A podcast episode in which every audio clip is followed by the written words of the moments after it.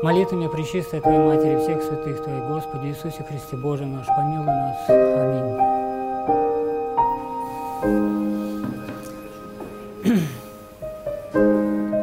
Много уже знакомых лиц, опять столько людей пришло. Безмерно рад. Хотел начать э, с того, чтобы поведать чудо Божие, которое вчера произошло. Это явное действие благодати было очень сильное. У меня последние дни, ну, практически с самого приезда, была бессонница, видимо, из-за перелетов, из-за смены климата, из-за э, смены режима особенно, потому что мы обычно в 9 часов ложимся, в 12 встаем на молитву, а тут как бы все с ног на голову у меня перевернулось, и когда надо вставать на молитву, я ложился, в общем, видимо, организм не мог перестроиться, была, был недосып очень сильный, и там я еще вчера поучаствовал в искушении родственников, с моей сестры были проблемы, видимо, переживал эмоционально. Вообще не спал перед встречей. Вот просто ни минуты. И с утра у меня очень болела голова, э, была очень большая тяжесть, я не знал, как буду с вами разговаривать, потому что для духовных бесед нужно ум очень чистым иметь, чтобы ясно видеть духовные предметы. И это же очень большая ответственность, чтобы никому не повредить, не сказать что-то неправильно. Вот, и я с утра не знал, что делать, потом просто смирился, как бы предался воле Божией, думаю, ну, Господь видит все, как, как хочет, так устроит. И просто поехал. А мне дали таблетку обезболивающую, которая никогда на меня не действовали. Таблетка немного как бы сняла боль, то есть она была острая, боль сняла, но оставалась вот эта вот тяжесть, накопленная за много ночей бессонных. И когда я сюда приехал и увидел лица людей, я почувствовал, что меня как будто окутало какое-то облако. И сразу прошла боль полностью, вот просто я почувствовал, как она ушла, тупая боль.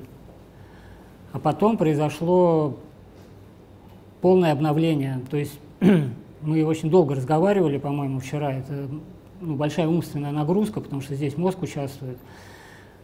Я приехал э, в отель к себе, в номер, где разместился, совершенно не чувствую никакой усталости. Была такая легкость, такое, такая радость тихая внутри. Это полное обновление, это называется «побеждай с естества чин», потому что это ничем другим объяснить нельзя. Это вот ваша молитва и благодать Божия. Люблю вас.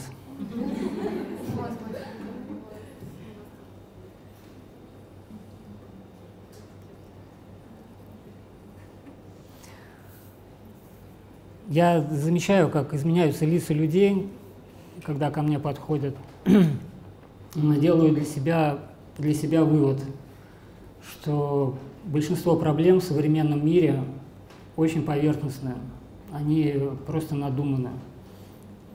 Просто из-за того, что нет доверия друг к другу. Люди закрываются, зажимаются. А, в социуме современном человек в другом человеке всегда видит опасность в первую очередь. Может быть, даже неосознанно, но всегда он скован, он, он как бы стоит в состоянии защиты. А другой человек, он это считывает, он ведет себя точно так же. И это вот как цепная реакция на всех распространяется. А что это такое? Это значит, что мы закрыты перед людьми, мы закрыты перед Богом, благодать не действует. Начинаются какие-то вот психические такие, какие-то деформации, которые в самых как бы, ну, вот, острых таких э, критических моментах могут доводить, видимо, вот до тех самых панических атак, э, какого-то страха и так далее. И я вчера просто видел, что достаточно смотреть человеку в глаза, улыбаться и искренне просто любить его. И как человек изменяется.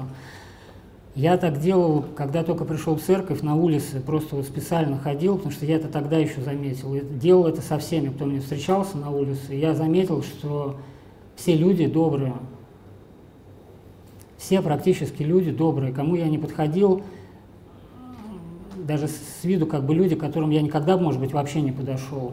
Я подходил и на всех действовал одинаково. Когда они видели вот эту искреннюю любовь и открытость, они просто убирали свои щиты, и вдруг вот на лице появлялся вот этот свет, который есть во всех людях, без исключения. Нету плохих людей. Есть просто какие-то вот эти вот проблемы надуманные.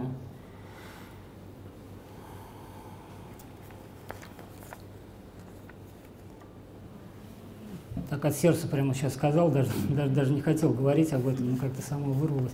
Потому что, правда, ну, друзья, это вот это истина, это так и есть. Давайте любить друг друга.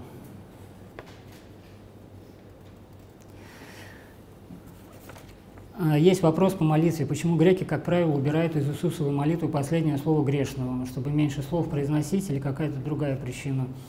Да, чтобы просто меньше слов произносить. А, потому что достоинство Иисусовой молитвы, помимо того, что в ней есть исповедование Бога а, в лице Иисуса Христа, Господи Иисусе Христе, ее достоинство – это краткость, и это позволяет легче бороться с рассеянностью и устремлять все внимание к Богу, не рассеиваться на посторонние помыслы.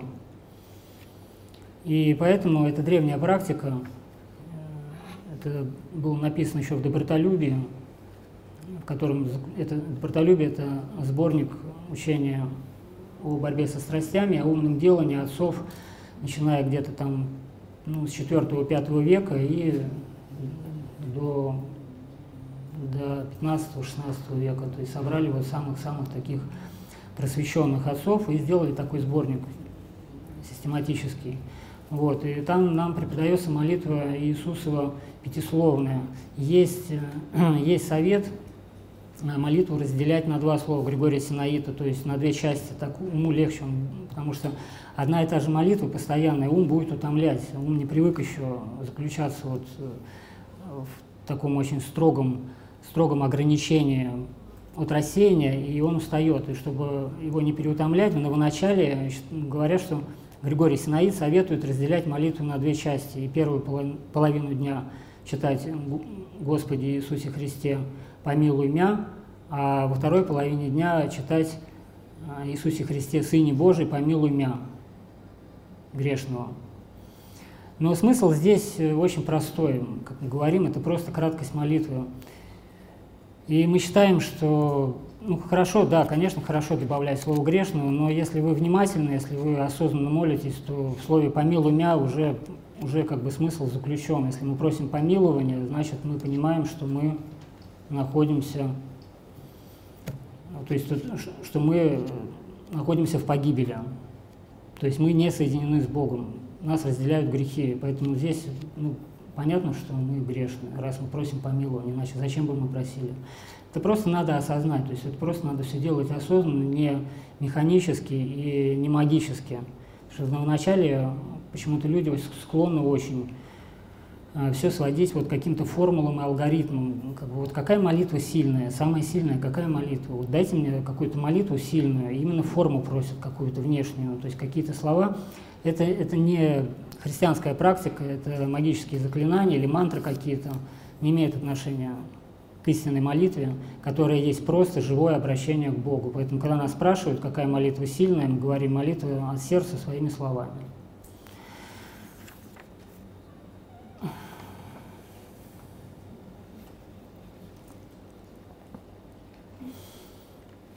Что делать, когда на душе тяжело? Постарайтесь любить, постарайтесь возлюбить самого себя возлюбить, Бога возлюбить ближнего.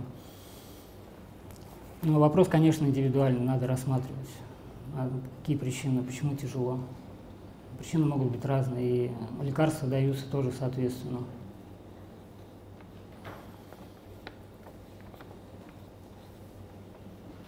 Как довериться Богу, когда не получаешь просимое, не просить больше, тоже очень индивидуально, но в общем можно сказать, что да, мы смиренно просим Бога, мы Ему открываем свое сердце со всеми пожеланиями, которые у нас есть, вот все, что у нас есть, просто смиренно, по-детски, без высокоумия, без, без высокого э, мудрствования. Просто Ему все открываем, как дети Отцу, и просим. Но мы должны осознать, что мы не всегда, а чаще всего всегда не знаем, что нам полезно, и не уверены в том, а полезно ли нам это. Потому что ясное видение промысла Божия и воли Божией а, дается только бесстрастному человеку, который полностью очистил сердце и ум от страстей, соединился с Богом. И такой человек уже ничего и не просит, он, он уже давно прекратил просить, потому что он видит во всем вот это действие любви Божией, которое всех ведет к совершенству. И он просто начинает благодарить за все. Он просто оглядывается по сторонам, изумляется и благодарит, видя все это. Но в нашем состоянии, да, мы должны просить. Избави нас от лукавого. Не веди нас в искушение, но да будет воля Твоя. Вот в таком духе. То есть просите, и дастся вам. Но если не, не дается, это, это уже вы развиваете духовную интуицию, вы чувствуете, не идет. Ну, значит, Богу не угодно. Если Бог не хочет, не дает, очевидно, что а, не полезно. Или не время, может быть. Это очень-очень индивидуально. У каждого человека свой путь к Богу. Здесь э, надо либо индивидуально вот прямо работать с каждым человеком, если он тебе доверился, а, либо уже как бы, я могу дать общий совет, вот, но повторяю, что индивидуально Бог с каждым человеком работает лично, и вы идите к тому, чтобы было вот это живое богообщение. Духовник – это просто на этапе очищения, это помощник, соработник Богу, но это, но это только человек, поймите, что действует Бог. Угодно так было Богу, чтобы мы, спас, чтобы мы спасали друг через друга. Он так устроил. И мы это принимаем. И духовник, помощник, наставник. В какой-то момент, когда человек уже достаточно очищается, а, духовник уже становится ненужным, то есть он, он становится уже просто единомысленным братом, то есть с которыми просто уже делятся вот этими милостями Божьими, вот этими дарами, этой радостью, и просто уже наслаждаются общением вот в этом вот единомыслии и любви.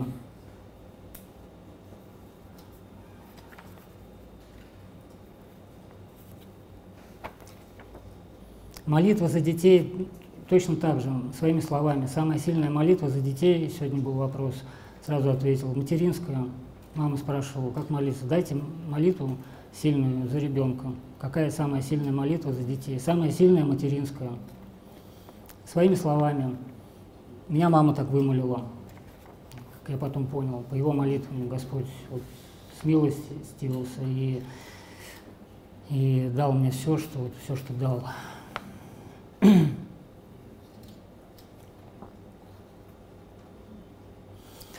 Вопрос о работе, может быть, немножко сложно мне будет, потому что у меня уже давно не было опыта мирской жизни, жизни в социуме, хотя он был и достаточно, достаточно большой. Я в монашество ушел в 30 лет, то есть до 30 лет я жил в мире очень агрессивном.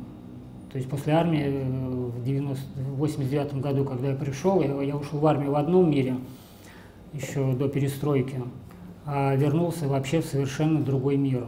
И, конечно, это было таким большим очень испытанием, как я сейчас понимаю, потому что эти годы, вот эти 10 лет до нулевых, они были очень сложные, и не всем удалось выжить в буквальном смысле этого слова. Почти все мои друзья, вот, ну, по команде, по сборной, где я занимался боксом, практически все погибли кто-то на каких-то разборках, кто-то в тюрьме. Практически никого не осталось. Вот меня Господь за молитву мамы, видимо, и предвидя то, что я стану монахом, Он дал мне шанс как бы, не, не, не сгинуть в этом хаосе, который творился. Вот, поэтому опыт есть, но ну, давайте попробуем, как, современ, как, как, руководить, как в современном мире руководить коллективом, сохранив спокойствие, как руководить верующему человеку.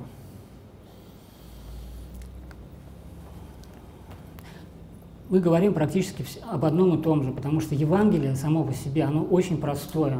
Оно написано, обратите внимание, как будто даже вот как бы, ну, как бы детям. То есть, если посмотреть, там образы речи, выражения, вот эти метафоры, они очень упрощенные, то есть вот как будто специально, но и при этом там есть глубина неизреченная. Сколько бы вы ни читали Евангелие всю свою жизнь, как бы вы не совершенствовались духовно, не просвещались, вы будете там находить больше и больше, потому что Евангелие – это сам Христос, а Христос – это бесконечность, это безмерность.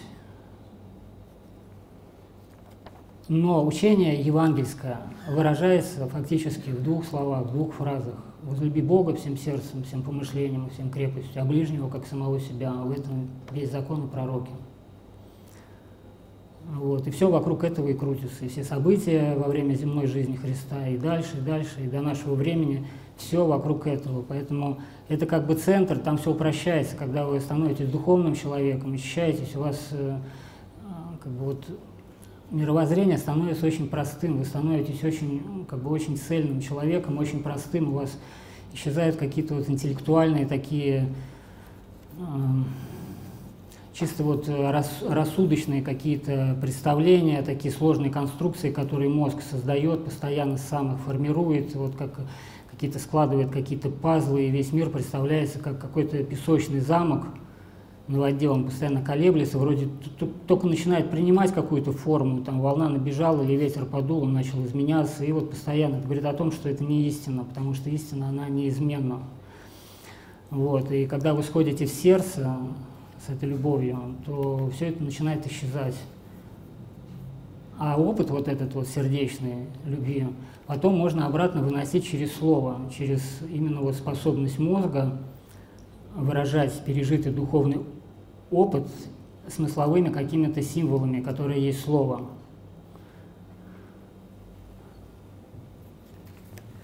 И поэтому, как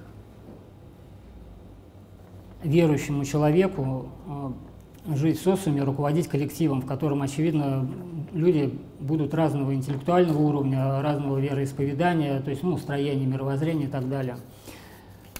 Все упрощается, если вы продвигаетесь, вот, сближаетесь с Христом через жизнь по заповедям, по Евангелию. Если вы будете всех любить без разбора, не обусловленно, не за то, что человек имеет какие-то качества или чем-то вам нравится, а просто потому, что он образ Божий, вы в нем будете видеть образ Божий, то благодать сама будет вас вразумлять, как в конкретной ситуации, как надо поступить. Потому что иногда требуется строгость с людьми. Любовь – это, как я вчера говорил, это не потворство страстям, позволение делать всем что угодно, вовсе нет.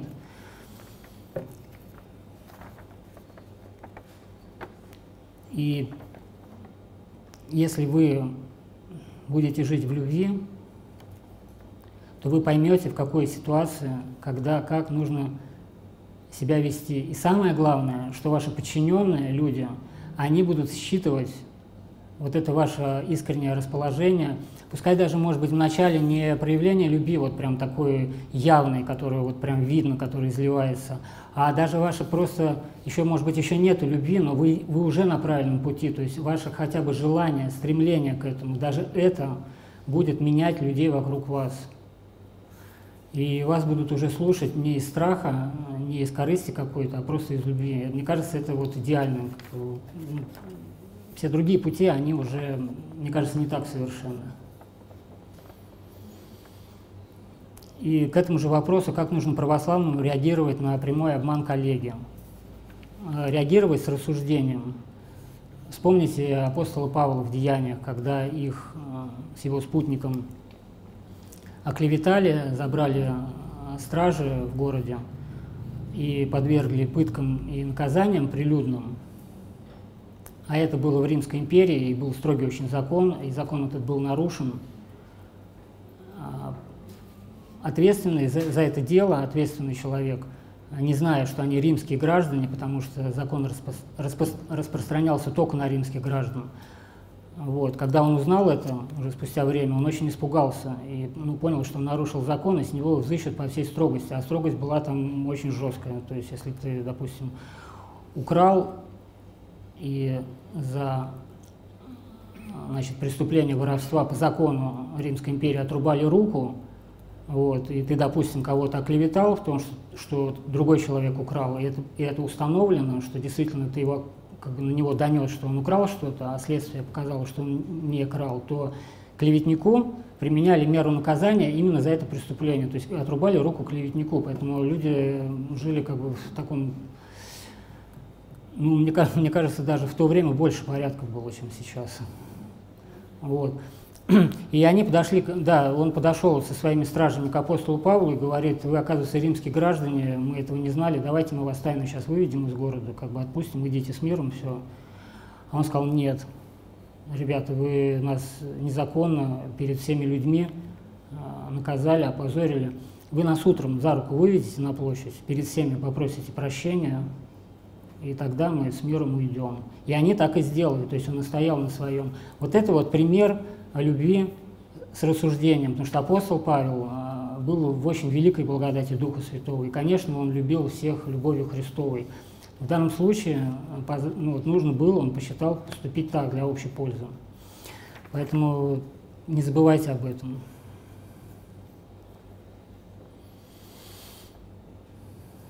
А может ли православный человек отстаивать свою позицию на работе, иногда показывать зубы, чтобы самого не съели? Как себя вести в подобных ситуациях, когда кажется, что это самый лучший выход?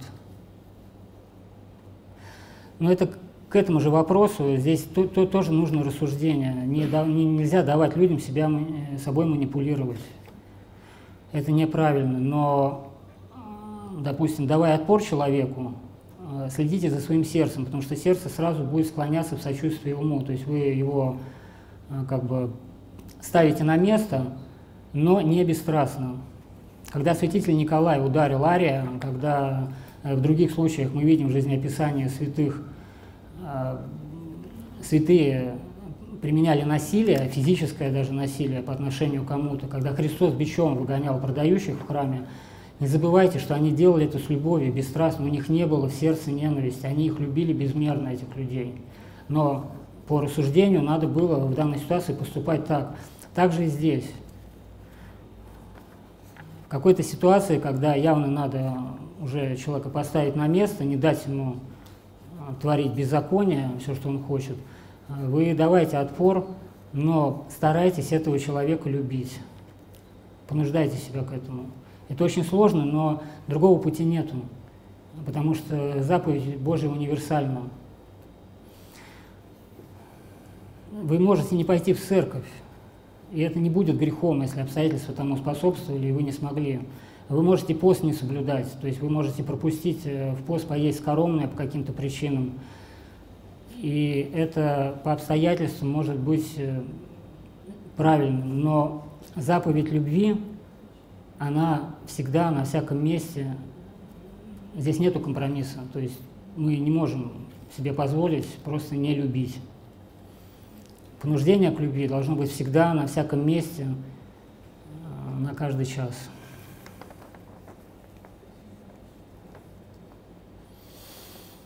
А, как в мирской суете на работе, например, удерживать память о Господе. Забение нападает, как только выходишь в люди. Да, очень распространенное. Не смущайтесь этим. Это естественно в нашем состоянии грехопадения, когда мы только-только особенно еще начали духовную жизнь, или, может быть, долго даже уже ее ведем, но неосознанно, просто выполняя чисто какие-то внешние обрядовые действия. Лучше всего Иисусова молитва помогает удерживать память о Господе. Но вчера вот я эту тему достаточно осветил достаточно подробно, просто напомню слегка.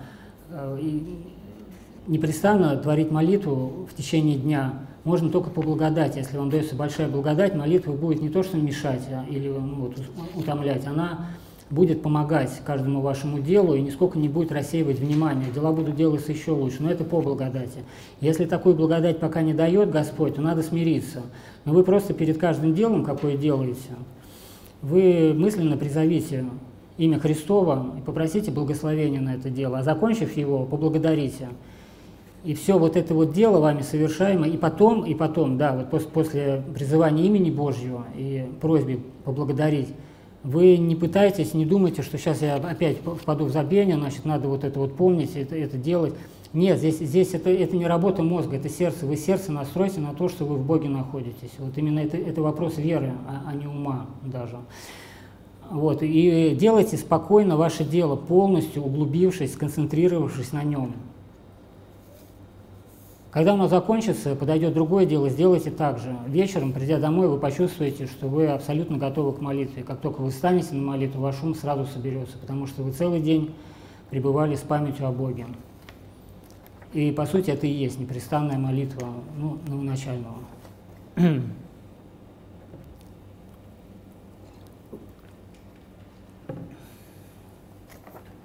Искушение – великий пост.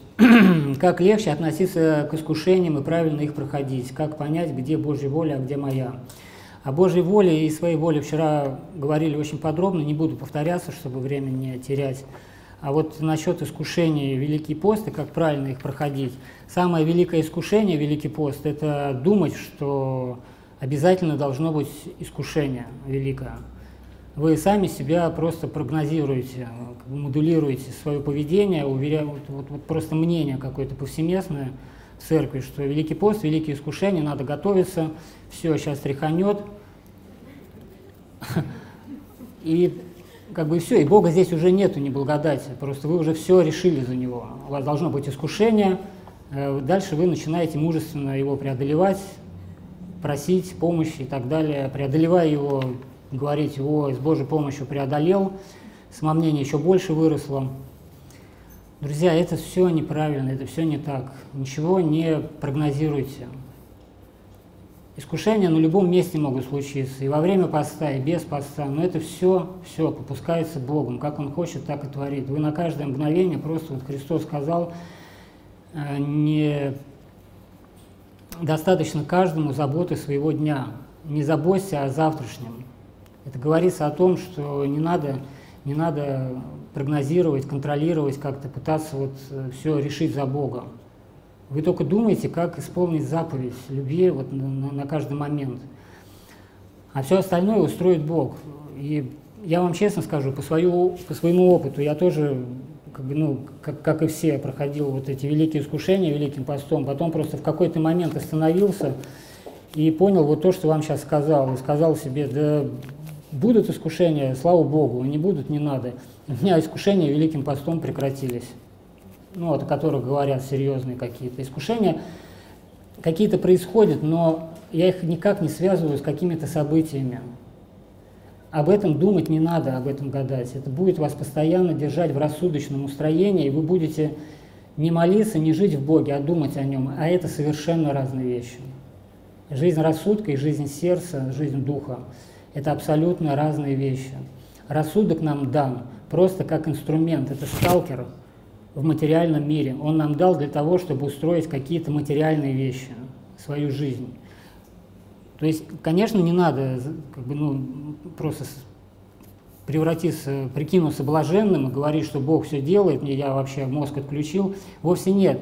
Мозг – это прекрасный божественный инструмент со своими способностями, но он не для духовной жизни.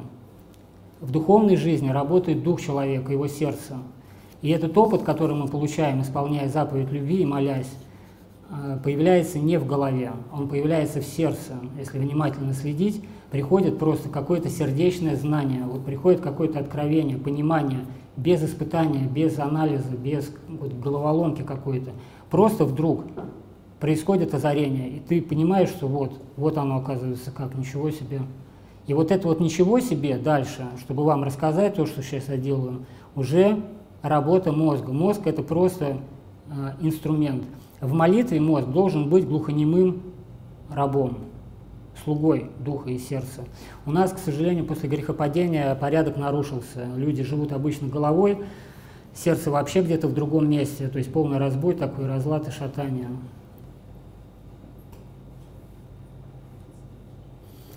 Все к тому же, все вот вопросы очень грамотно составлены. Очень благодарю. Большая работа.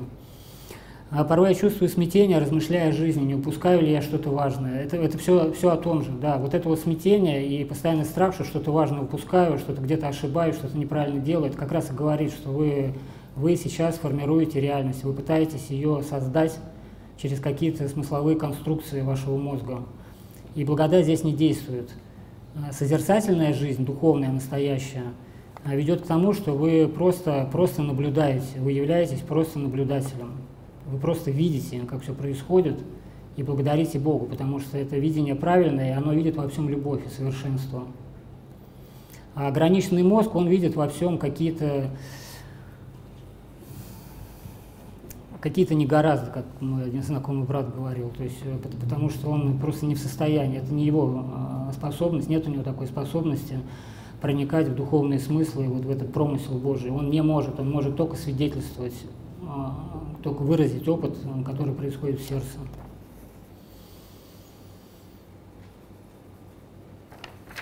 Совершенно, совершенно не знаю, надо ли действовать или принимать обстоятельства такими, какие они сложились, на сегодняшний день, просить или смиряться. Где грань между толсыть и отвертие на все святая воля Твоя? Уже много раз повторил, это просто опыт, надо, надо набирать опыт, но один аспектик здесь открою, очень распространенное явление, ну то есть в мире вообще это, это просто классика психиатрии, человеку очень трудно всегда принимать решения обычно, решительных людей мало. Нужна очень большая смелость.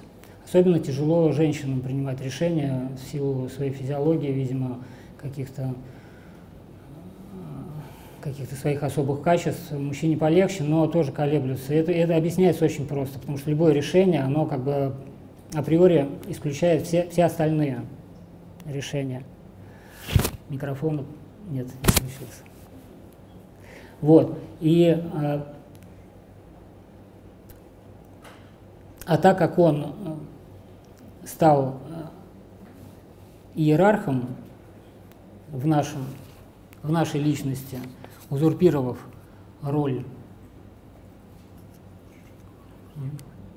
Э, узурпировав роль вождя э, и, и главенствующей силы в человеке, то, естественно, он постоянно в панике, потому что он не может не видеть, что как бы он ни старался, но у него там все рассыпается, и от этого сложность. А как только вы смиритесь и предадитесь Богу, вот, вся, вот все вот эти страхи, нерешительность, они все исчезнут. Вы будете смело, спокойно принимать решения, действовать без всяких колебаний, смущений, постоянно ошибаясь, натыкаясь, но вообще этим не смущаясь, потому что просто будете видеть, что вы через эти ошибки приобретаете опыт и становитесь все больше, все шире, все глубже, а, опытнее и так далее. Начинается истинный духовный рост с этого момента.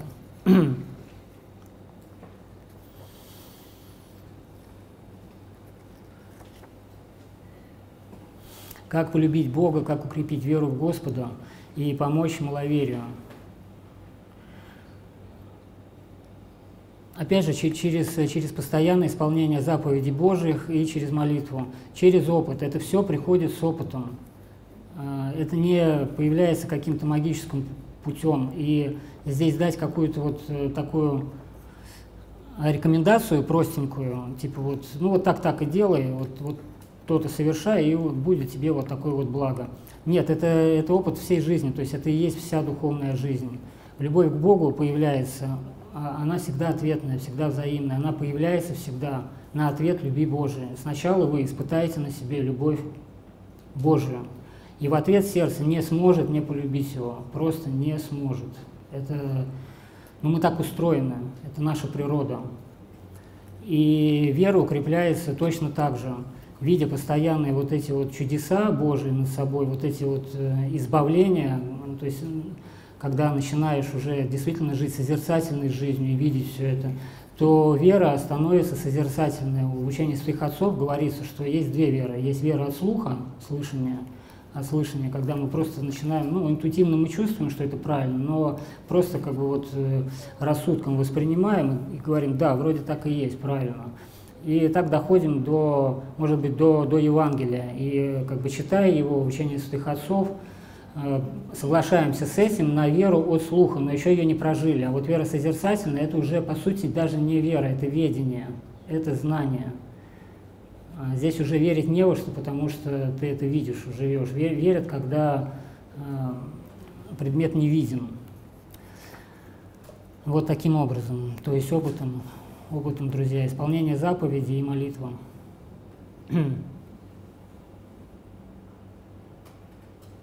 Часто получается ситуация в жизни, чтобы помочь человеку, приходится просить других людей. У меня всегда смущение. Человеку хочется помочь и не создавать неудобств другим. Ничего не предпринимать тоже плохо.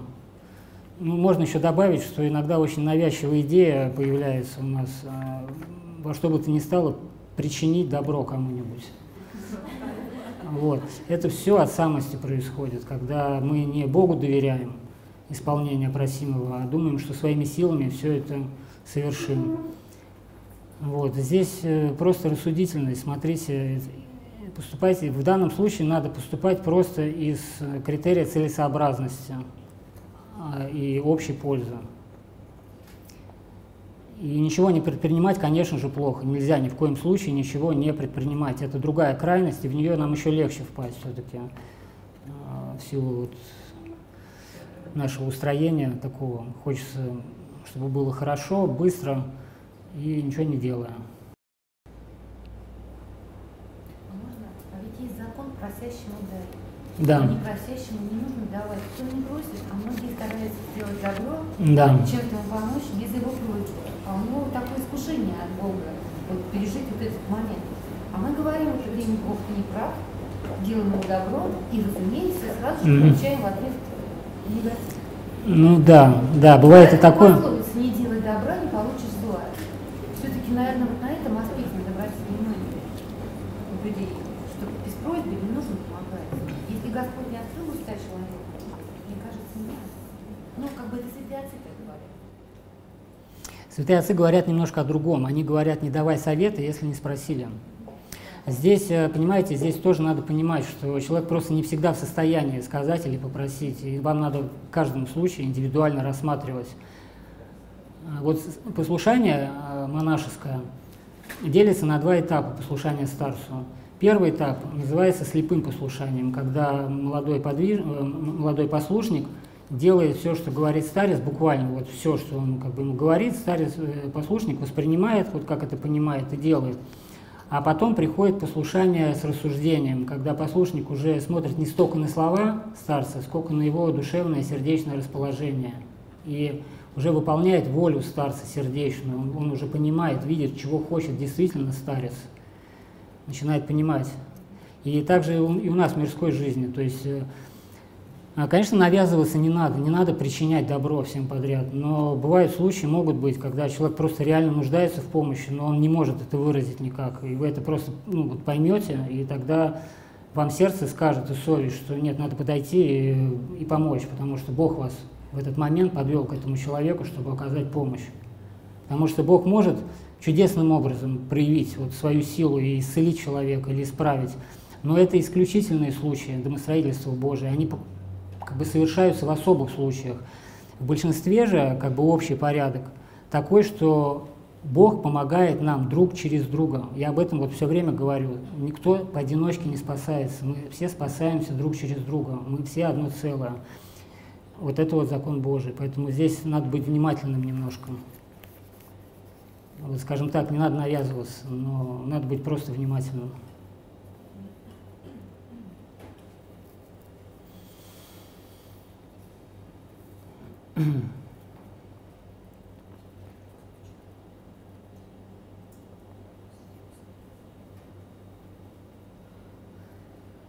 Очень, можно я скажу? Если есть Да. вопросы в зале, передавайте записки, пожалуйста. Во второй части можно будет лично вопросы задать.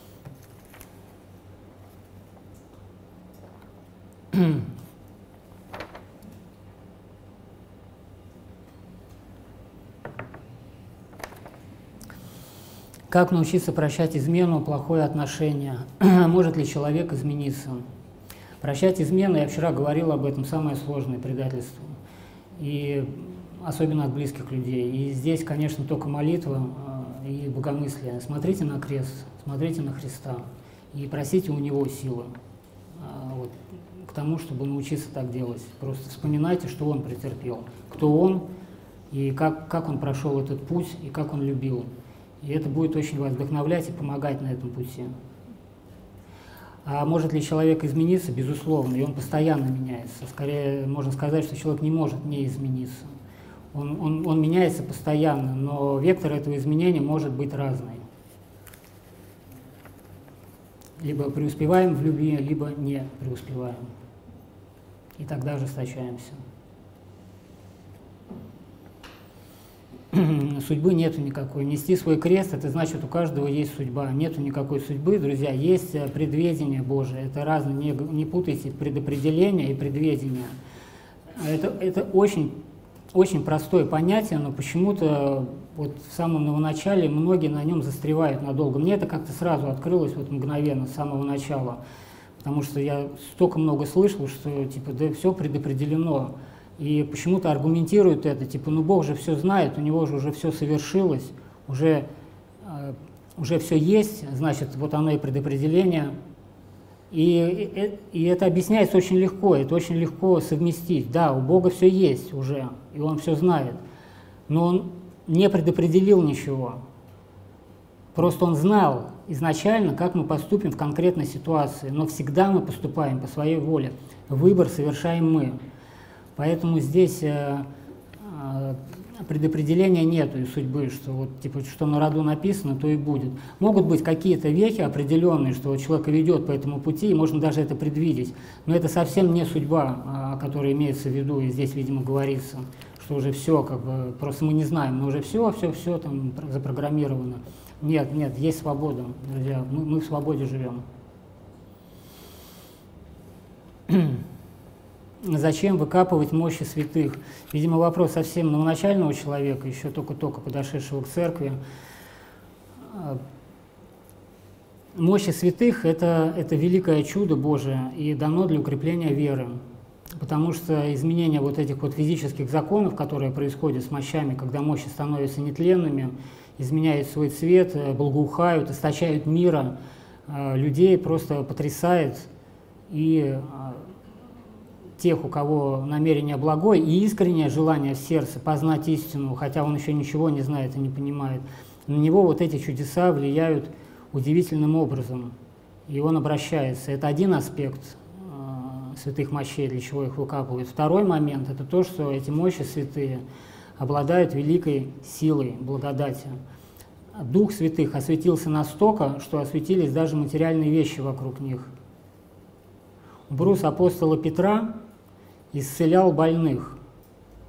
То есть апостола Павла, тень апостола Петра исцеляла больных. То есть одна тень человека благодатственного, вот человека Божия, человека действительно обоженного, Бога по благодати, обладала такой силой. И поэтому это нам просто утешение и помощь в жизни. Сколько людей исцелилось у мощей святых, сколько чудес произошло через эту силу, которая через эти мощи дается.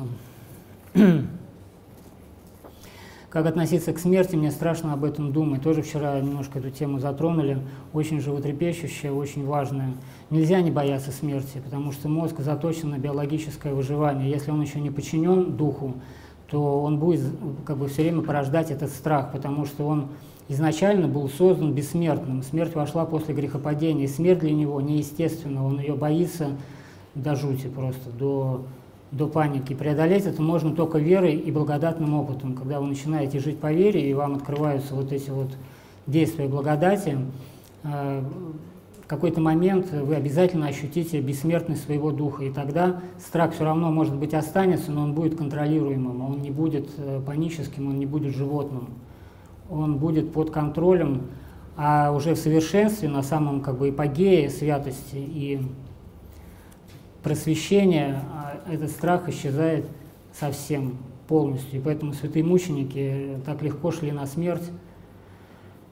И для них вообще смерть представлялась совсем по-другому, не так, как представляется нам. Это было просто таинство перехода из одной формы бытия в другую, более совершенную. И святой Антоний Великий, величайший в истории христианства восточного монах, основатель монашества его можно назвать, он перед смертью, когда его ученики спрашивали, страшно ли тебе, боишься ли ты предстать на суд к Богу, он говорил, я уже не боюсь Бога, но люблю.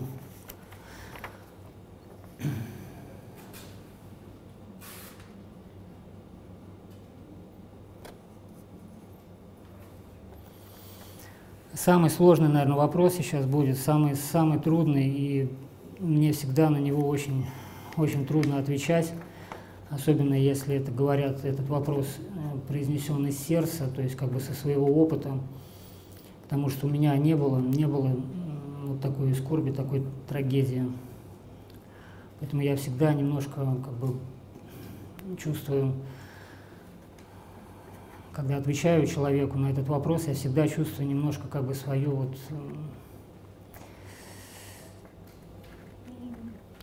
как бы я чувствую, что это человек выше меня, не мне ему давать советы. То есть у него больше опыта здесь. Это, и по идее мне надо у него спрашивать и просить его молитв.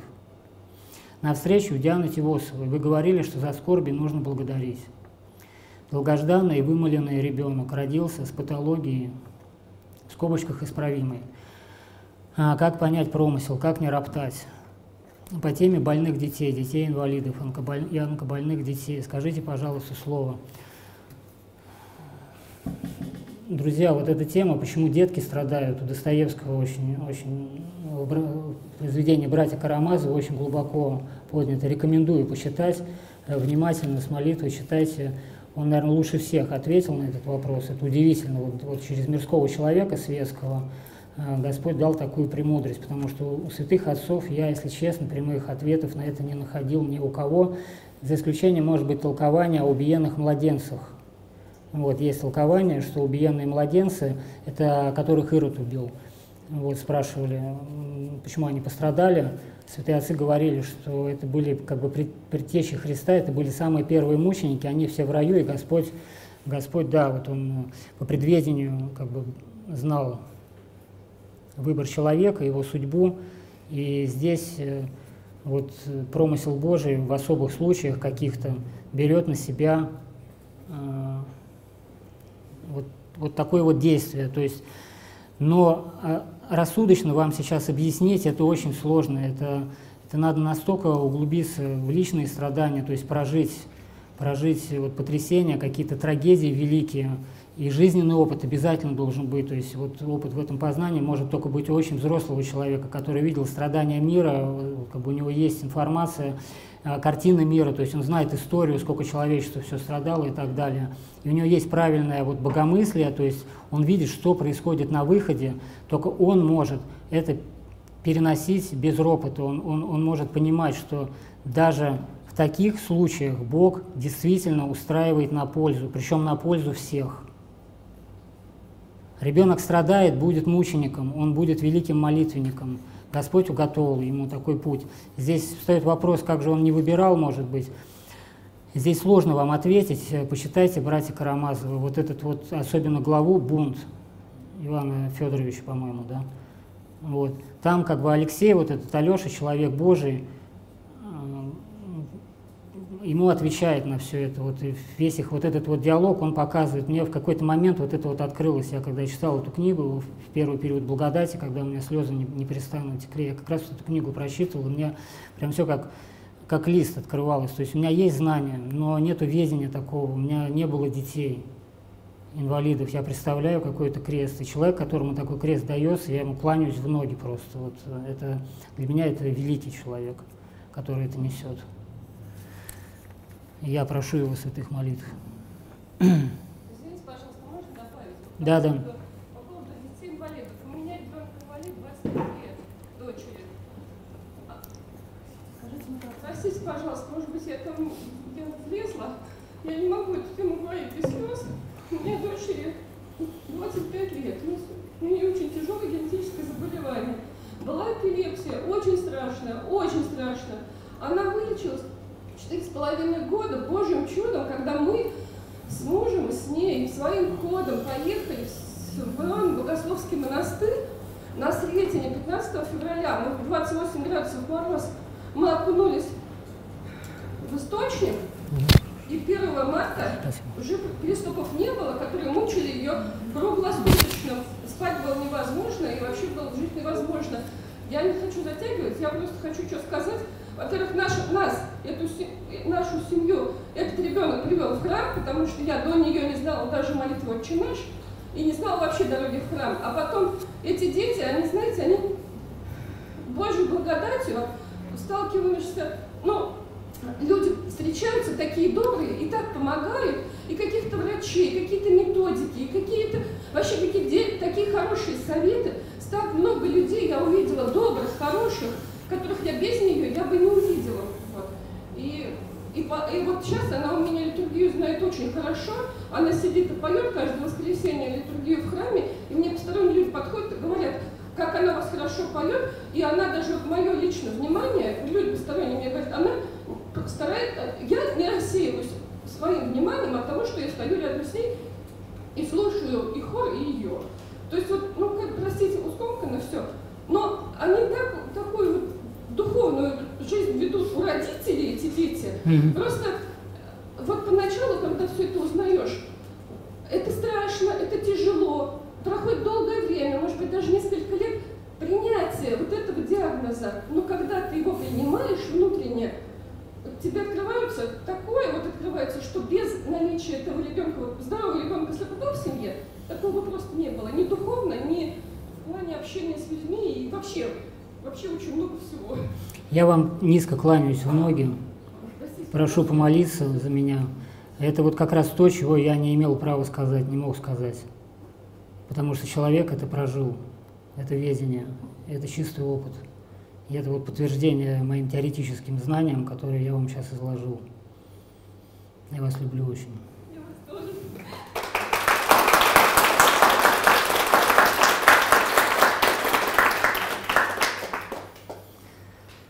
Видите, Господь как, как все устраивает, удивительно, как все вовремя и на местах.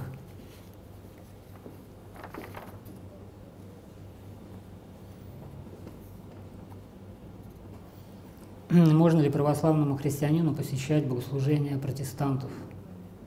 Католический месс или домашнюю церковь Западной Православной Церкви, если приглашают друзья, которые исповедуют Христа в рамках этих учений, или почившие родственники. Были ли, к примеру, а, так, это уже другая часть вопроса, на первую отвечу.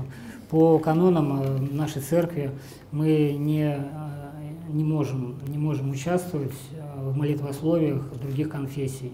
Это не говорит о том, что мы их отрицаем. Нет, мы за них молимся, мы их принимаем в сердце, но мы просто должны осознавать, что эти люди, а, возможно, очень добрые, хорошие, прекрасные, и, возможно, и даже, скорее всего, даже лучше нас гораздо. Они просто еще идут э, по пути, они еще ищут, они в поиске. И в силу своего вот э, понятия, своих знаний, они вот сейчас вот так выражают любовь к Богу и понимание. Но мы с вами уже просвещены, нам уже дано откровение, полнота истины. Поэтому идти к ним означает оставлять истину, вот эту, которая вам открылась как дар. И это я представляю, что это в некоторой степени как бы даже предательство, если, если вы уже так осознаете истину. Вот. За них надо молиться и любить их, ни в коем случае не считать их внешними, отдалять. Это мы все дети Божии. Но вот пока им не открылось, молитесь, молитесь за них, чтобы им открылось. Но участвовать с ними вам повредит.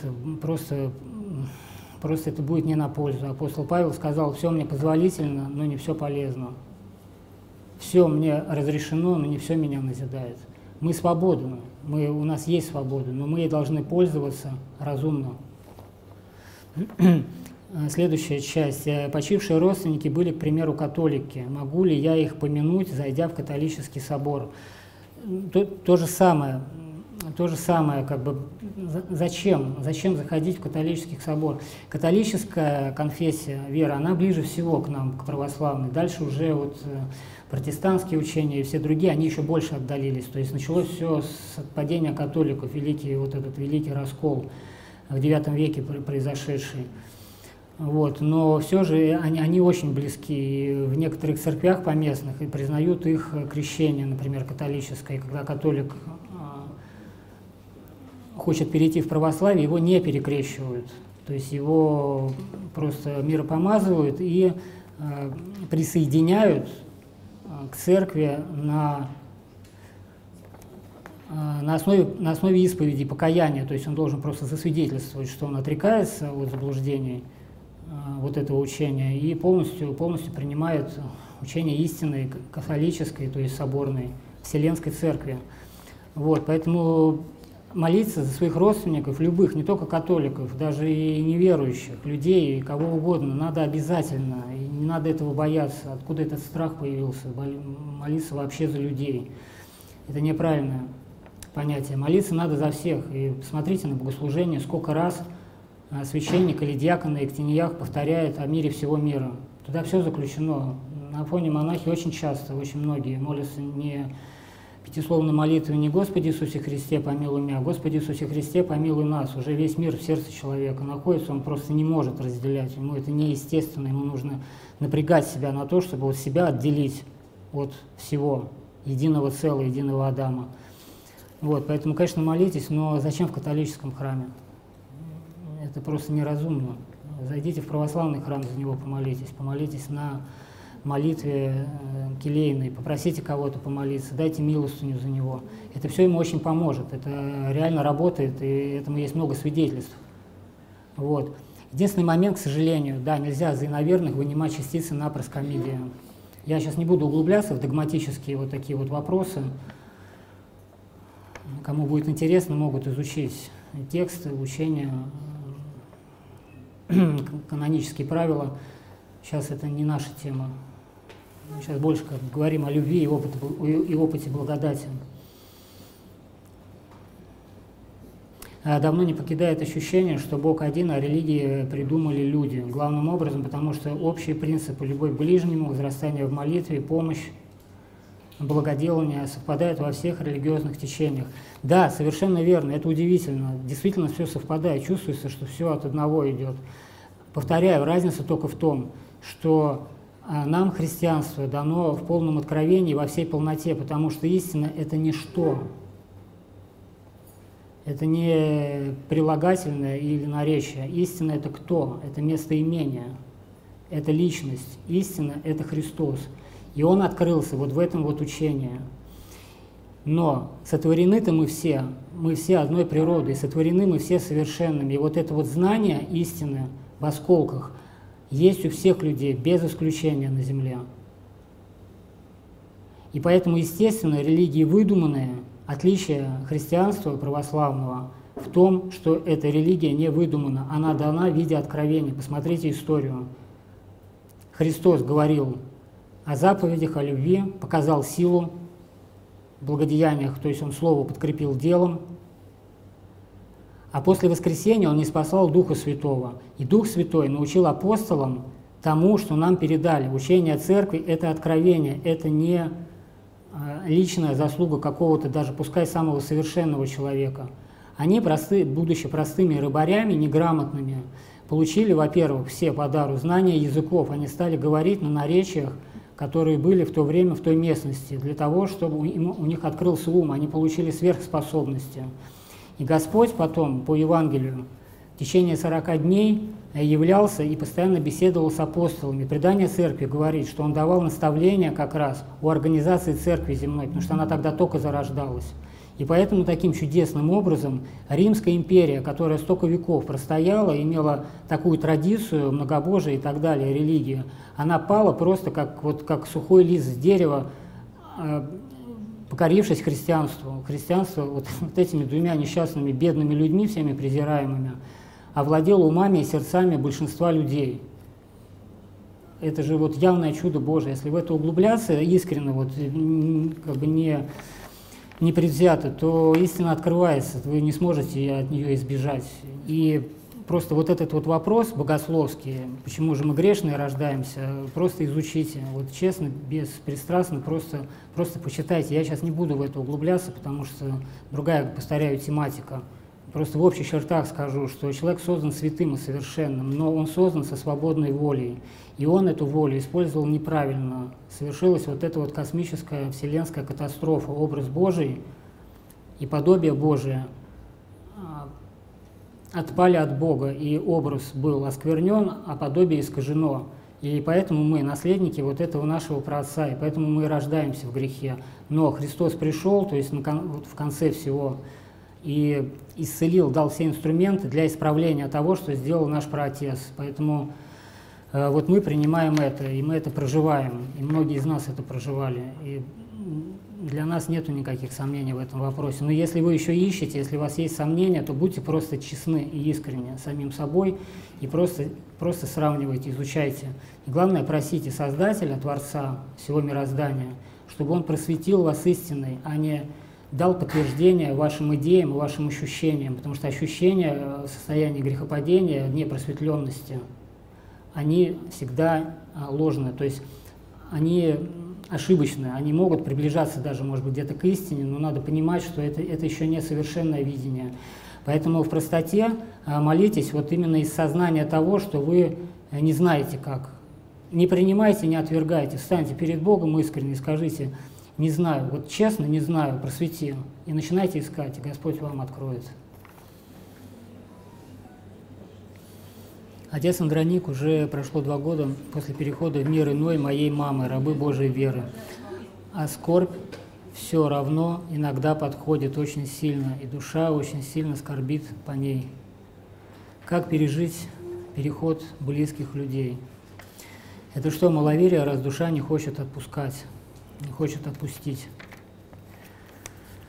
Да, конечно, конечно, здесь частичное маловерие есть, но в основном это просто неведение. Еще просто нет опыта, опыта пережитого своего личного бессмертия. И поэтому, конечно, ваш мозг э, воспринимает уход близкого как его потерю навсегда, навечно, как невосполнимую утрату. Потому что самое близкое, что самое вообще главное, родное, что у нас есть на Земле, э, в материальном и духовном мире, это наши близкие, в которых мы обретаем Бога. Поэтому старайтесь, старайтесь приобретать этот опыт благодати такими способами, которые дают святые отцы, о которых я частично в меру своего разума и просвещения, какое мне Господь дает, вам, вам говорил.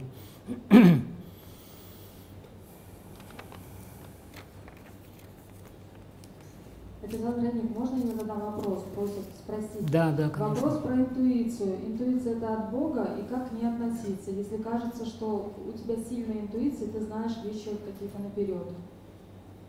Ну, здесь надо быть очень осторожным. Да, интуиция есть, это очевидный факт, и ученые этим занимаются, нейрофизики, вот современные вот эти вот все исследования последнего головного мозга с помощью новейших а, вот этих вот аппаратов, МРТ и так далее.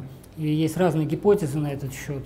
Я не буду его озвучивать, я, я этим не занимался очень плотным вопросом, но я думаю, что а,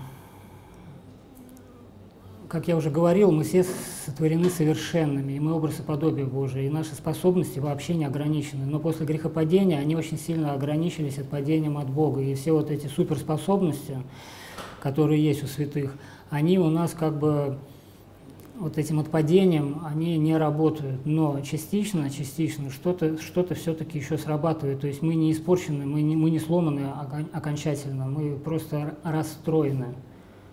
Вот. И поэтому я думаю, интуиция именно, именно вот эта вот эта часть э, прозорливости, которая у святого человека работает в совершенстве, потому что святой человек, вот настоящий святой, находящийся в Духе Святом, для него нет тайн, то есть для него э, ему открывается все, что Богу угодно. А, я думаю, что, наверное, вот, вот это вот, ну, это, это просто мое мнение, и мне так кажется. Я прошу вас, пожалуйста, помолитесь, если это сообщение от моей сестры Христе Екатерины.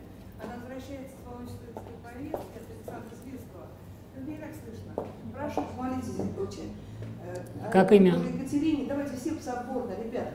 Она э, упала э, рано, она ничего не видит, видимо, она может человек, просто, видимо, никого рядом нет. И она мне через 100 тысяч километров, Лен, молись, ну так все вместе. да, в сердце, в сердце, в сердце каждый, вознесите молитву Господу искренне. путешествующий. Господь сейчас поможет, и как, как поможет. Потом я отпишусь. Спасибо, Господи. Спасибо, Господи. Отец Андроник, какие молитвы читают старцы, когда пишут иконы, и сколько длится келейное правило именно у них после полуночи, и чем оно отличается в пост? Ну, такой чисто информационный вопрос. Скажу, что каких-то канонов определенных правил э, чтения молитв при написании икон нету. Говорится, просто надо молиться, находиться в молитве и посте посильном. Вот. Просто скажу, что старцы всегда молятся сердцем. Вот, они молятся сердцем, у них э, нету каких-то вот этих вот заученных форм определенных, нет, там живая молитва, живое, живое общение с Богом. То есть они находятся в Боге и просто с Ним беседуют. Келейное правило у всех разное, поэтому на фоне вообще мало кто что друг о друге знает, э, то есть знают только, только внешнюю часть, вот, посещения богослужений, э, трапезы, послушания. А что монах делает в келье, как он там проводит свою жизнь, которая, по сути, является, то есть, ну, монахи вообще немного спят на Афоне, и получается, что монах Келли проводит большую часть жизни. И как он там ее проводит, знает только Бог и духовник его, об этом не говорят. Пост то же самое. А, Нет определенных различий в аскетической жизни. Считается, в правилах аскетической жизни считается, что лучше всего равномерность. То есть э, не нужны перепады какие-то. Вот в пост э, значит, напрягаюсь очень сильно, потом можно расслабиться. Нет. Рекомендуют, рекомендуют жить ровно. То есть весь год он как бы ровный. Ну, есть небольшие изменения, но в принципе жизнь такая единообразная. Это, это очень благоприятно влияет на духовную жизнь. Ну, это такой чисто монашеский, это, это монашеская практика, в миру все вообще по-другому, поэтому вы просто можете как информацию это воспринимать, и не надо это к себе применять. И, отец Андрей, у нас есть вопросы из зала? Да. Сейчас зададим. Давайте, давайте. Здравствуйте. Спасибо Привет. вам большое.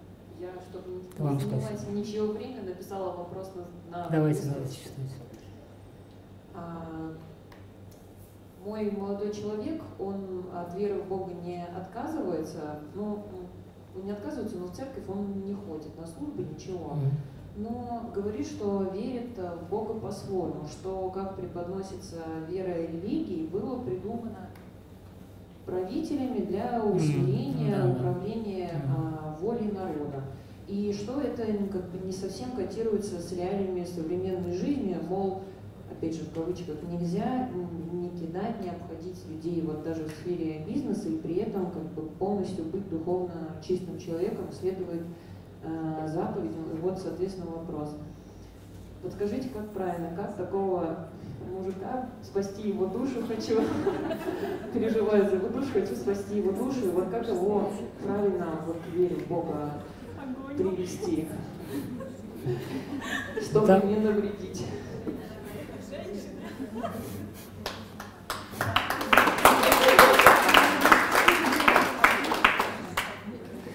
Умничка, очень благодарю тебя, прям откровенно от сердца к сердцу, как есть. Да, ну там на выходе еще неизвестно, может быть, кто кого спасать будет. Вот. Но вообще то, что он э, Бога не отрицает, и чувствуется, что у него хорошее сердце, поэтому просто надо любить. Если есть любовь между вами, то все прекрасно. Вот эти его умозаключения, о которых он говорит, они мне очень известны. И я понимаю, почему это действительно э, очень легко, очень легко поверить в это, глядя, то есть смотря поверхностно на церковь, на религию, на историю. Действительно может показаться, что все так подстроено ловко и хитро, что просто для манипуляции, просто чтобы управлять. Но это очень поверхностный взгляд. Потому что если попристальнее посмотреть, то мы увидим, что, во-первых, ни один ум человека, мозг вообще самый мощный на Земле, не смог бы так все составить, вот именно события развития христианства, церкви, чтобы вот поверить в то, что это по какому-то сценарию было сделано, это просто очень наивно. Это просто очень наивно. Это, ну, это, это просто невозможно. Хотя внешне вроде бы кажется. А кажется, потому что действительно некоторые бессовестные люди, может быть даже в среде церкви таких немало, к сожалению, а, просто используют учение Христова в корыстных целях. Такое есть, но тут обратный порядок, вот, может быть, так ему объяснить. Вот, и этому не надо ужасаться и смущаться, и закрывать глаза тоже на это не надо, надо видеть вещи своими именами. То есть надо называть вещи своими именами, видеть вещи такими, какие они есть, просто правильно к этому относиться. Один из двенадцати оказался предателем, самый близкий ко Христу, благодетельственный, в глазах у которых столько чудес совершалось. Как только церковь создалась, и вот, вот, вот она еще только-только утверждалась, э, уже появились лже, лжеапостолы. То есть это, это разделение, раскол даже самой внутри церкви, то есть не раскол, а именно вот э, нечистота некоторых членов церкви, она была с самого начала, поэтому не надо думать, что сейчас вот, вот точно уже последние времена антихрист, потому что вот так и так. Да всегда это было, потому что у человека свободный выбор. И именно поэтому, вот если смотреть внешне, может показаться, что это придуманное учение и сама церковь создана. Но это не так, действительно, надо ему объяснить. Поэтому я чувствую, что есть э, диалог, есть взаимопонимание, есть общение, и это прекрасно. Надо говорить вот только с любовью, чтобы не, не спорить с пеной у рта и там сейчас ты сделаешь, как я тебе скажу, и я тебя спасу. Точно. Да. Это, это заметно. Вот. Но это не поможет, это на самом деле не сработает, это только хуже сделает. Не надо давить, надо просто молиться и именно вот любить, то есть любить необусловленно, вот таким, какой он есть, принимать. И обращение происходит постепенно, у человека вот начинает что-то проясняться, действует благодать.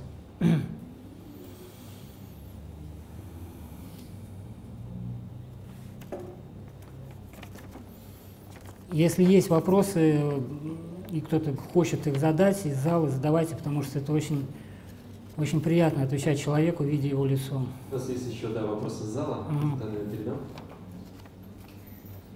Батюшка, у меня такой вопрос.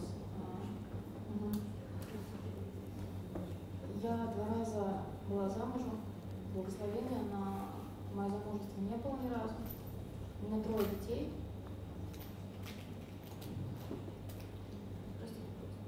Я люблю другого человека много-много лет. Я не путевая, я ненормальная. Но как мне с этим жить? Мне тяжело с этим жить. Я молюсь об этом, я прошу Бога, могу ли я просить о том, чтобы быть любимым человеком? Я не знаю, почему я так делаю.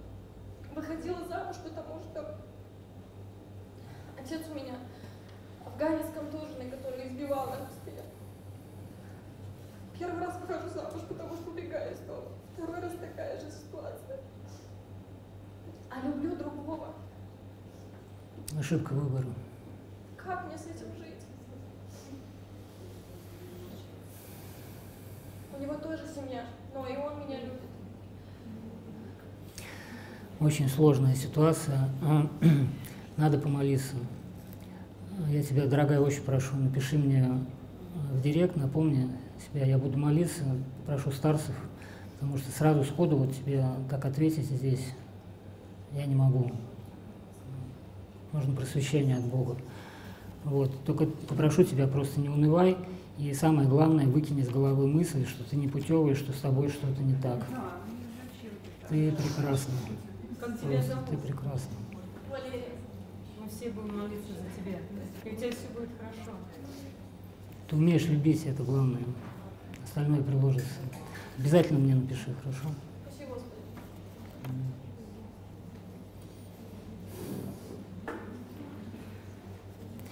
Друзья, сразу хочу сказать, что, возможно, не успею ответить на все записочки здесь, потому что время ограничено, но я обещаю, что все прочитаю и, и отвечу э, в директе, в личке. Вы мне просто напишите, напомните, чтобы я вам ответил, если, если не успею на что-то ответить. Все, на все ваши вопросы, всем, каждому я обещаю, что я дам ответ. с молитвой. И, возможно, этот ответ будет более даже развернутый, потому что будет время помолиться и получить извещение от Бога.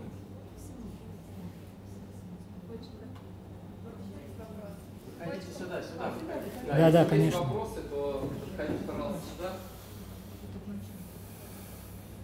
Будет.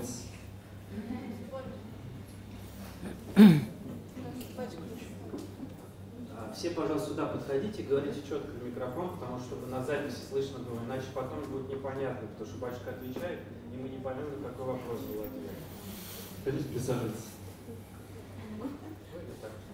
Батюшка, скажите, пожалуйста, два слова вот о фоне. Все-таки дело уже мать, немножко хочется об этом послушать. Поближе, поближе, поближе. Слышно? Да, да. Вот, немножко об Афоне расскажите, что ну, мы все... Не смущайтесь, не смущайтесь, говорите. Ну, мы все очень любим Царицу Небесную, да, Мгм.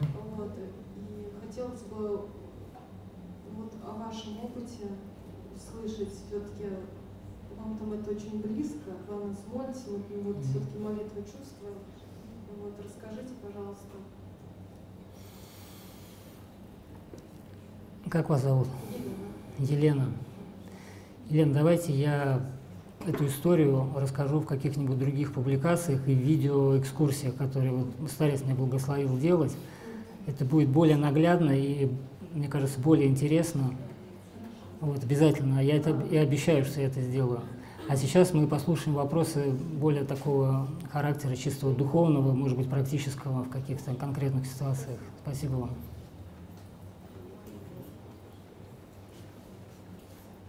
Здравствуйте, батюшка. Здравствуйте. Я хочу спросить,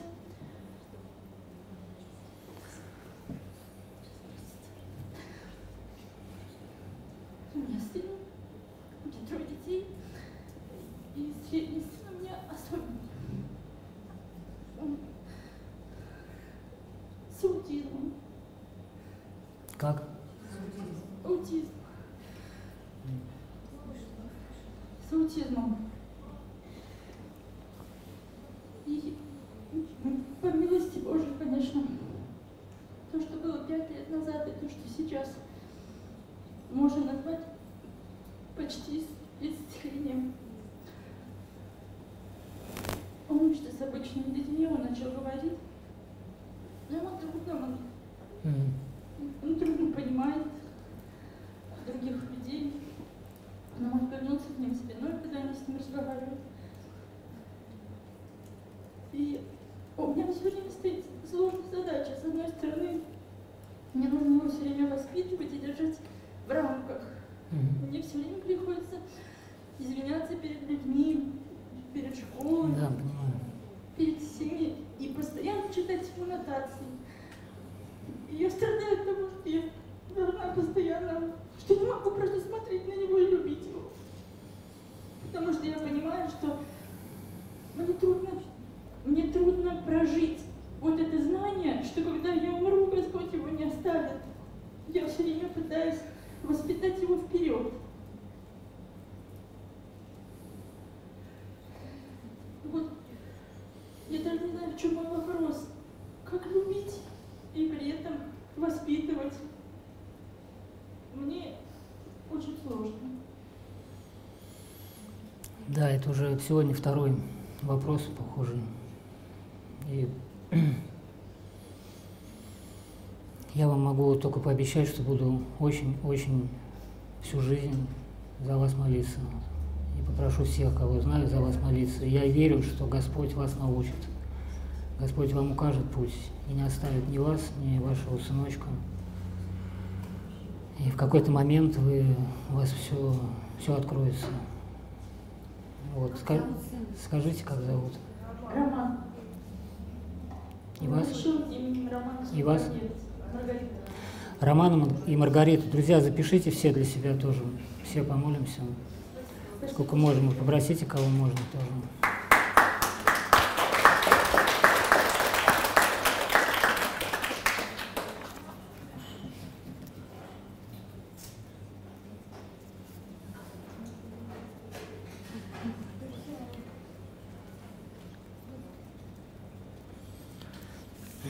Еще один вопрос. Татьяна, часто задаюсь вопросом, как узнать свое служение ко Господу. Вроде бы как бы жи- живешь, да, что-то делаешь, но в чем ты полезен? Где ты можешь послужить людям, в чем твоя польза? Вот у меня вот такое сейчас в голове. Спасибо. У Дианы, у Дианы мы... Татьяна. Да, Татьяна, у Дианы мы разговаривали, видели с вами. У Дианы, Да, правильно, да? Да. Да. Вчера очень похожий вопрос был, отвечу так же, потому что другого не знаю. А, Интересно должно быть, интересно, радостно. Вот на- к чему сердце лежит, если, если Господь дарует такой великий дар, м, какую-то харизму, а? С чего поиски начинать? Ну, оглядитесь вокруг себя, подумайте, помолитесь. Вот, но следуйте сердцу, Д- д- должен быть интерес, вы вам должно нравиться. Если вам что-то, вы занимаетесь тем, что вам нравится, вы будете это делать хорошо. И это лучшее служение Богу, это ваша радость и счастье. Спасибо. Да.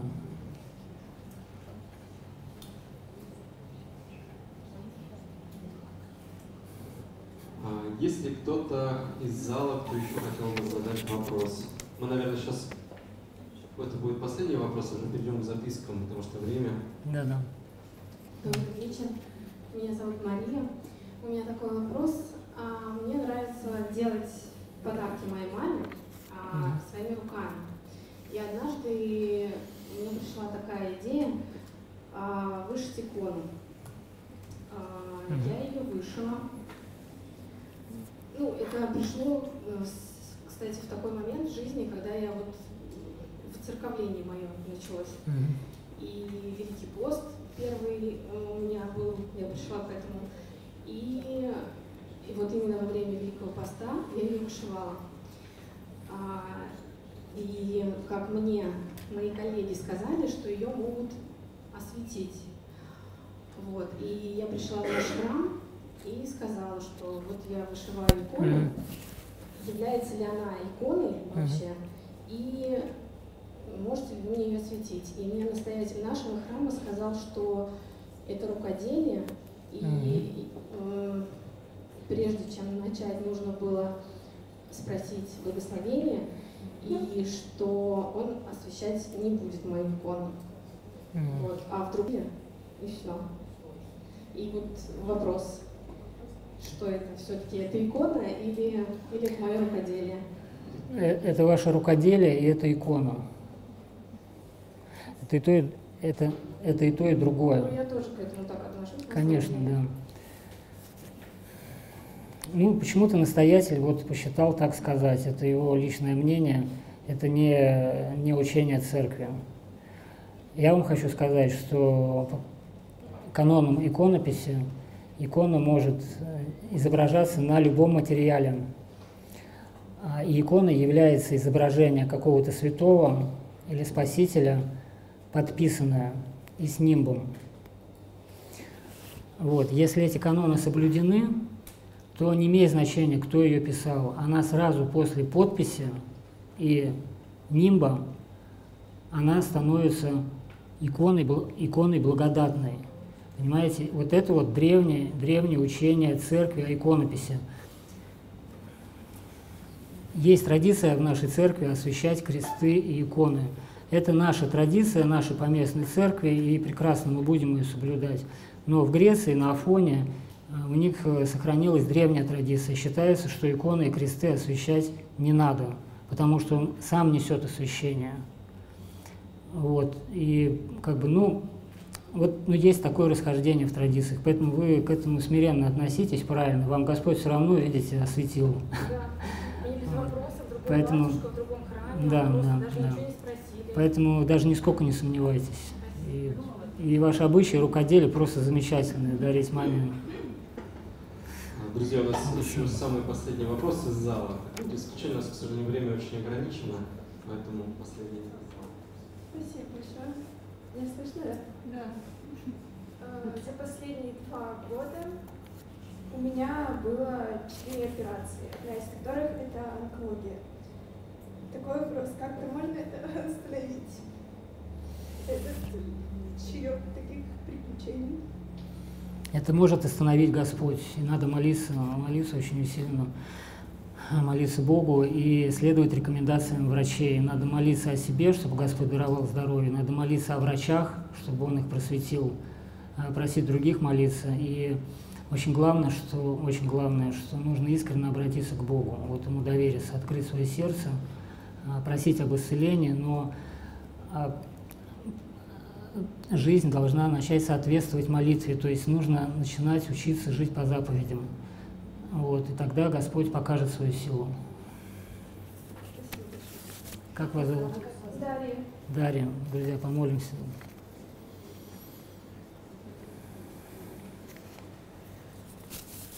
Мгм. Дальше читаю записочки. Вопросы. Как относиться к монаху, который выпивает крепкие алкогольные напитки?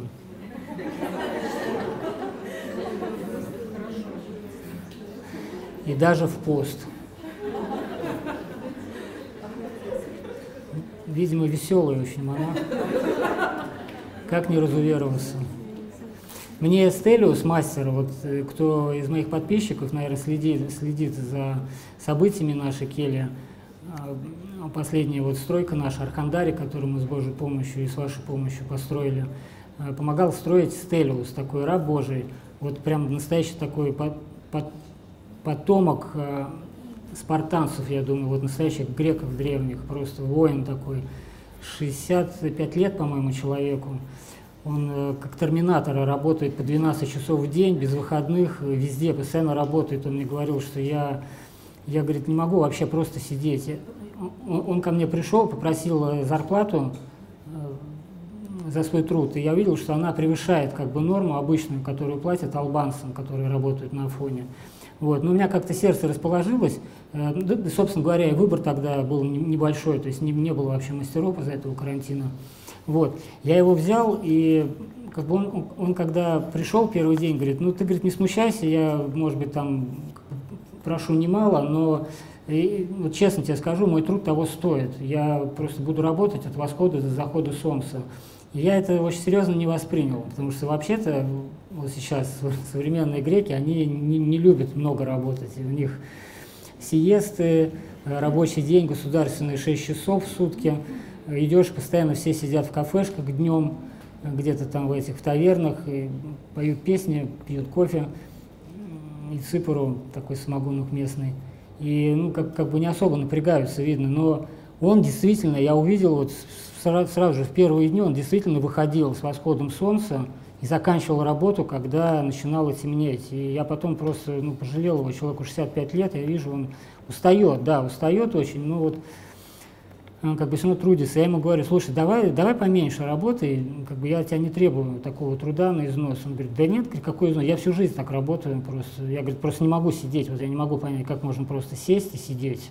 Я, говорит, либо сплю, отдыхаю, либо работаю. Вот у меня вся жизнь такая удивительный человек просто в наше время, там много еще историй, я, может быть, как-нибудь пост, пост даже сделаю, какой-нибудь, какой-нибудь, может, даже, ну, не книжицу, такой рассказ напишу, потому что я много очень от него услышал, мы каждый вечер в процессе стройки садились, а, садились, ужинали, и он всегда ставил бутылочку с собой, ципуры, и выпивал, и предлагал мне. И я не хотел огорчить его отказом.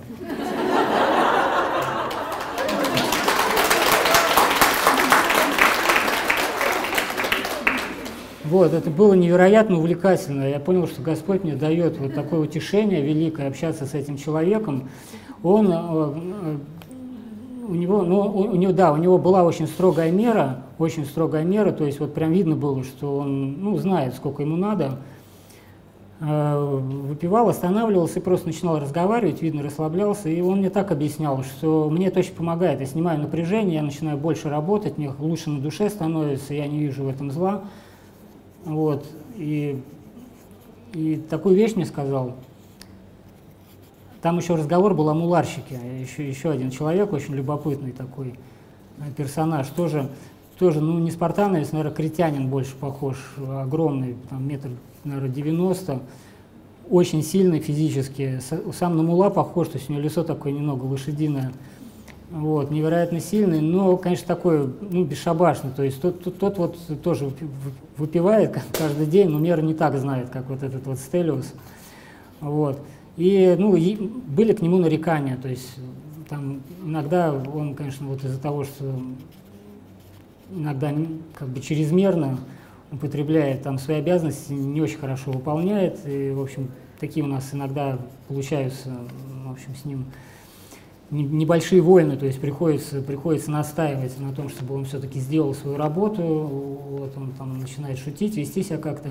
И я как-то с Элиусу вот так вот немного на него как бы пожаловался, то есть не то, что пожаловался, но говорю, ну вот опять там вырвалось просто, опять там Илья сказал, сегодня все завезет, а все осталось там, где лежало у моря, сейчас опять начнет говорить завтра мы, ему кличку дали в нашем районе Аврио. На греческом Аврио это завтра. Вот. А он так посмотрел и говорит, у него хорошая душа, говорит, он, он хороший, говорит. Я говорю, ну, ну да, как бы так, как обычно, все хорошие, там всех, всех надо любить. Такие уже заученные фразы, обычно у нас замыленные. То есть, ну, как бы, ну, я вижу, он искренне говорит. И, и, и, я, я говорю, а почему ты так решил? Он говорит, люди, которые выпивают, все хорошие. Это, это удивительно. Вот сейчас как бы смешно вроде бы, и с этим, конечно, можно поспорить, если захотеть. Но в этом есть истина. Действительно, вот не надо человека судить вот очень строго по каким-то просто качествам, привычкам и так далее. Мы больше, чем наша история о нас, и какие-то вот какие-то качества, привычки какие-то. Не оценивайте человека по его каким-то характеристикам. Это очень ошибочно. Потому что мы не знаем человеку изнутри, из глубины. А вот эти характеристики, это, это очень-очень маленькая сторона этого человека, просто небольшая совсем. Вот, поэтому я, конечно, не знаю этого монаха, надеюсь, он очень веселый. И, но, но, конечно, надо быть осторожным, потому что особенно у северных народов э, не хватает, вот у, южной, у южан у них алкоголиков нету практически. Я в Грузии был эпизод в жизни, несколько лет жил, а, в Греции тоже я никогда не видел людей пьяных, шатающихся, падающих, хотя выпивают все, все, бы, все любят за воротник заложить. Вот. Но адекватно. Потом узнал, что как бы, это научно известный факт. Они с детства едят все винограды, фрукты круглый год. И у них э, в организме вырабатывается фермент какой-то, который расщепляет молекулу этилового спирта. И поэтому у них нет привыкания такого, как у северных народов. Чем севернее человек – тем меньше у него этого фермента. И вот крайний север, там чукчи, они просто спиваются с одного стакана водки. Сразу происходит очень сильнейшая зависимость. Поэтому исторически они не пили, а там какие-то мухоморы ели. И у них это, видимо, тоже там веселились по-своему. Ну, у каждого народа своя культура. Я к тому, что ну, надо молиться за него. Конечно, если это страсть и монашеской жизни, это, да, очень сильно может повредить. Вот. Но не надо, не надо осуждать и вот этот вопрос, как не разувероваться, вопрос, в ком не разувероваться, в монахе или в Боге, это личное отношение человека с Богом, он идет своим путем, у него своя брань, у него свои обстоятельства. Ну, давайте молиться просто за него. Вот. И второй вопрос, как относиться к психологам с любовью, конечно, как и ко всем, и молиться за них, потому что я не считаю психологию злом каким-то. Просто надо быть очень внимательным, понимать, что если психолог не православный, то, а, конечно, он не обладает полнотой истины, и, не, возможно, не все его советы можно, можно использовать. Вот. Но известно, что психологи и много и помогают, явно помогают. Есть помощь, и Господь сотворил медицину и врачей, не надо впадать в фанатизм какой-то и опять вот делить, наше и не наше. Раз не наш, значит там все плохо вообще, и нельзя даже прикасаться, а то осквернишься. Это сектантство, друзья.